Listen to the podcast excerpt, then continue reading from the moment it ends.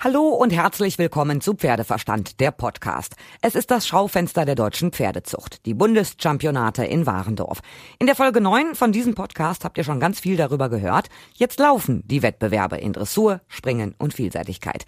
Das Gelände ist so groß, dass man sich schon genau überlegen sollte, wann man sich was angucken möchte, sonst läuft man sich echt die Füße total platt. Es gibt überall tolle Pferde zu sehen, super in Szene gesetzt, Sie werden ja auch ganz oft von Vollprofis vorgestellt. Und ich war mal beim Springen, mal bei den Reit, mal bei den Dressurpferden unterwegs, aber natürlich auch bei den Vielseitigkeitspferden. Und wen treffe ich da? Anna Siemer. Kennt ihr schon aus den Folgen über die Europameisterschaften.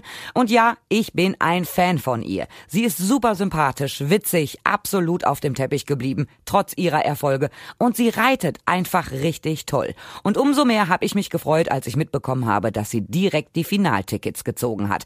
Und dann habe ich sie mir geschnappt für ein Interview. Und da gibt sie auch Tipps, wie man mit Pferden umgeht, die eigentlich nicht so gerne ins Wasser gehen wollen. Los geht's! Bundeschampionate 2019. Ganz, ganz viele Reiter aus der ganzen Bundesrepublik und auch aus dem Ausland stellen hier Pferde vor, unter anderem Anna Siemer. Letztes Wochenende noch 13. bei den Europameisterschaften in Lumülen. Jetzt mit zwei Pferden am Start bei den fünfjährigen Vielseitigkeitspferden und beide auf Anhieb im Finale. Anna, bei dir läuft's gerade. Ja, super, oder? Also ich habe gute Pferde und dann äh, ist das leicht. Wie geht man denn mit diesem Stress um als Reiterin? Also erst Europameisterschaften, jetzt direkt wieder Sachen packen, LKW packen, ab nach Warendorf zum Bundeschampionat. Ist alles ein bisschen anstrengend. Das geht nur, weil ich ein gutes Team habe und natürlich war das für mich schön, die Europameisterschaften vier Kilometer Luftlinie von der Haustür entfernt zu haben. Da geht das ja ruckzuck, kein Stau. Und hier nach Warendorf fahren wir schon so vier, viereinhalb Stunden. Aber das geht wunderbar, weil ich ein gutes Team habe. Sag mir was zu deinen beiden Pferden, die du jetzt fürs Finale qualifiziert hast. Ähm, Viscudera ist eine fünfjährige Fuchsstute. Die haben wir letztes Jahr im November zum Reiten bekommen.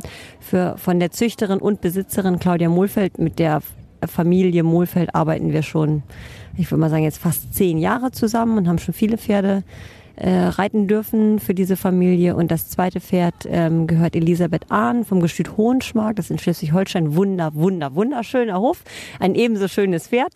Äh, Lilibel, eine sehr, eine relativ kleine schwarzbraune Stute von Diarado. Du bist ja nicht zum ersten Mal beim Bundeschampionat. Du bist eigentlich Stammgast. Du hast auch schon mal einen Champion gestellt. Ja, letztes Jahr habe ich das erste Mal einen Champion gestellt. Ähm, davor hat es oft für den zweiten Platz gereicht, aber nie für ganz vorne. Die Bundeschampionate sind ja echt wirklich oft ein Sprungbrett für den internationalen Sport. Letztes Wochenende Europameisterschaften. Chipmunk ist mal Champion geworden. Hale Bob war auch bei den Bundeschampionaten.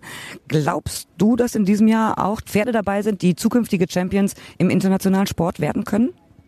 Ja, Evandale war auch mal beim Bundeschampionat. Hier vierte, fünfjährig. Also ähm, das ist nicht immer ein Garant dafür, aber wenn Reiter und Pferde hier zueinander finden, die zusammen den gemeinsamen Weg weitergehen, dann kann das sehr gut sein, dass das Ganze für nach oben reicht. Was macht für dich den Reiz der Bundeschampionate aus? Oh, ich reiche einfach gerne. Ich meine, hier war ich auch mal sechs Jahre zu Hause, also ist auch ein bisschen zu Hause. Und ähm, ich finde das toll, dass man die jungen Pferde hier so präsentieren kann. Man steht ja in der Saison für die fünfjährigen Pferde echt oft richtig früh auf. So um vier klingelt der Wecker und auch mal um halb vier. Und dann ist das das Dankeschön, dass man dieses Turnier nur den jungen Pferden widmet. Mhm. Guckst du denn auch mal bei den anderen Plätzen? Dressurplatz, Reitpferdeplatz, Springplatz? Ja, klar.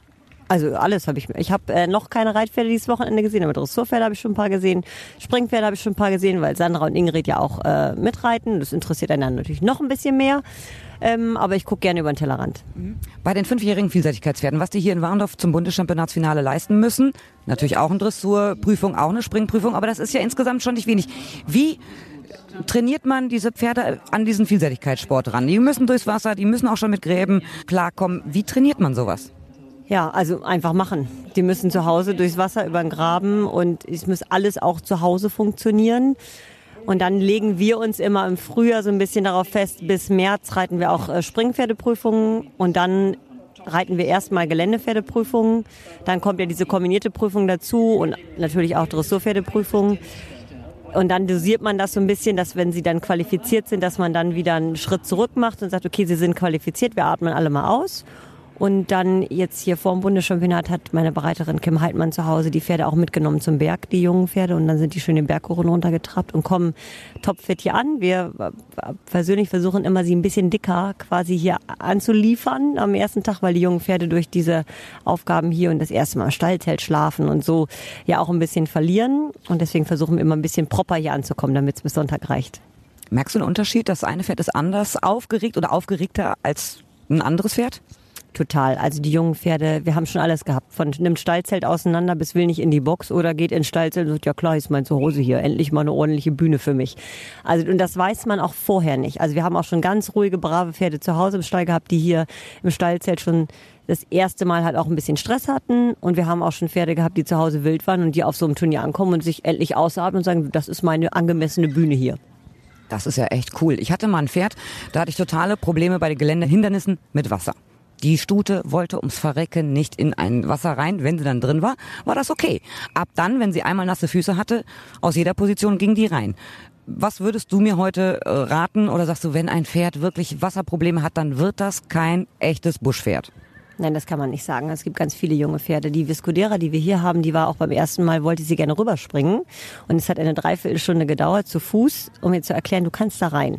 Jetzt haben wir den Luxus bei uns zu Hause im Stall, dass wir innerhalb von zehn Minuten drei verschiedene Geländeplätze haben, die alle, alle drei über ein großes Wasser verfügen. Dann fahren wir halt zweimal die Woche los und fahren ins Wasser. Ein erfahrenes Pferd vorweg, bis das funktioniert es gibt immer wieder nach wie vor auch Pferde im großen Sport, die ein Wasserproblem haben. Es gibt nach wie vor auch Reiter, die zum Beispiel, kleiner Tipp, äh, die Füße nass machen, bevor sie losreiten. Also die Beine abspritzen und dann ins Wasser reiten. Dann gehen manche Pferde lieber ins Wasser, wenn sie sowieso schon nasse Beine haben. Total verrückt, funktioniert wirklich.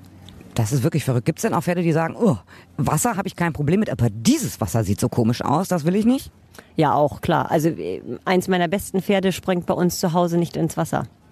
Zu Hause, auf der eigenen Anlage? Ja, die will zu Hause, springt die nicht ins Wasser. Die springt überall, egal Frankreich, äh, Paris, überall, wo die gegangen ist, springt die super ins Wasser, aber zu Hause nicht. Und das muss man, das ist dann auch ein Studium, irgendwie muss man das auch so ein bisschen akzeptieren. Ich weiß nicht, ob unser Wasser zu Hause eben stinkt oder komisch ist, wie auch immer. Das wollte die aber noch nie. Und auf dem Turnier funktioniert es immer. Die war hier mal Dritte auf dem Bundeschampionat und ist mit gespitzten Ohren ins Wasser gesprungen, aber auch zwei Wochen danach zu Hause nicht über eine Kante zu bewegen. Das ist dann halt so. Und die hast du da also irgendwann ja mal mitgenommen und festgestellt, okay, woanders macht sie es nicht und einfach warst du selbst von dieser Tatsache überrascht. Total. Also äh, wir haben es dann tatsächlich im Training auch wirklich gesagt, so jetzt, wir müssen sie nicht quälen mit diesem Wasser. Sie mag unser Zuhausewasser eben nicht, dann macht das überall woanders gut und dann trainieren wir halt kein Wasser zu Hause. So, jetzt geht's für dich ins Finale, jetzt am Wochenende. Was erhoffst du dir? Meine Pferde möglichst gut vorzustellen. Das Bundeschampionat hat immer sehr eigene Gesetze. Man kann nie sagen, ich habe einen, der hat zu Hause alles gewonnen, äh, der wird das hier auch gewinnen. Das funktioniert nicht. Es hat eigene Gesetze und wir brauchen viel Glück ähm, und ich muss gut reiten, dann kann alles passieren. Auch dass du gut reitest, da mache ich mir mal gar keine Gedanken drum. Ja, aber hier ist es so eine Bühne, hier sehen die jeden Sprung. Wenn du so wie letzte Woche zehn Minuten galoppierst, hast du auch mal einen Sprung, den keiner sieht und sagst, na ja, okay, hat keiner gesehen. Und du bekommst auch keine Wertnote dafür, du musst drüber und mit Pferd zusammen landen. Hier ist es so, ja, da hat sie aber auch verguckt, dann Sprung drei. Ja, das kann ja nicht so eine gute Note geben, wenn die da so kacke hinreitet. Also deswegen ist man hier schon mehr im Fokus einfach. Ich drücke dir ganz fest die Daumen, toi toi toi fürs Bundeschampionat 2019. Dankeschön. Am heutigen Samstag steht bei den Vielseitigkeitspferden das Finale Dressur und Springen an. Sonntag folgt dann der Geländeritt. Und ich bin mir sicher, dass Anna Sima ihr Bestes gibt. Ich hoffe, euch hat gefallen, was ihr gehört habt. Und die nächsten Tage gibt es dann eine neue Folge. Schließlich sind die Bundeschampionate so groß und so wichtig für die deutsche Pferdezucht, dass ich weiter darüber reden muss. Ich hoffe, dass ihr dann wieder dabei seid und ihr könnt mir schreiben über pferdeverstand.podcastfabrik.de, über die Facebook-Seite oder über Instagram. Ich freue mich auf das nächste Mal, wenn es wieder heißt Pferdeverstand Verstand, der Podcast.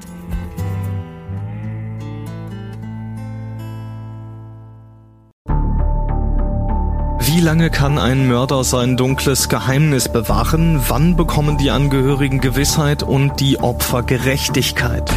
Jedes Jahr werden bei der Polizei rund 100.000 Menschen als vermisst gemeldet. Drei Prozent davon, also 3000 Menschen, bleiben länger als ein Jahr verschwunden. Einige werden nie wieder gesehen. Seit gut drei Jahren arbeitet die Polizei in NRW mit sogenannten Cold Case Units. Das sind Abteilungen, die wirklich nur damit beschäftigt sind, Mordfälle zu bearbeiten, die teilweise seit Jahrzehnten ungeklärt sind. Ich bin Mike Mattis, Radioredakteur und News Anchor und ich spreche mit Ermittlern über diese Fälle. In meinem Podcast Licht ins Dunkel, Cold Cases und ungeklärte Vermisstenfälle von hier beleuchten wir gemeinsam mit Profilern, Staatsanwälten und Mordermittlern Cold Cases und ungeklärte Vermisstenfälle aus ganz Deutschland. Immer in der Hoffnung, dass Angehörige endlich Gewissheit und die Opfer Gerechtigkeit bekommen. Licht ins Dunkel. Cold Cases und ungeklärte Vermisstenfälle von hier. Eine Produktion von Mike Mattis und der Podcastfabrik.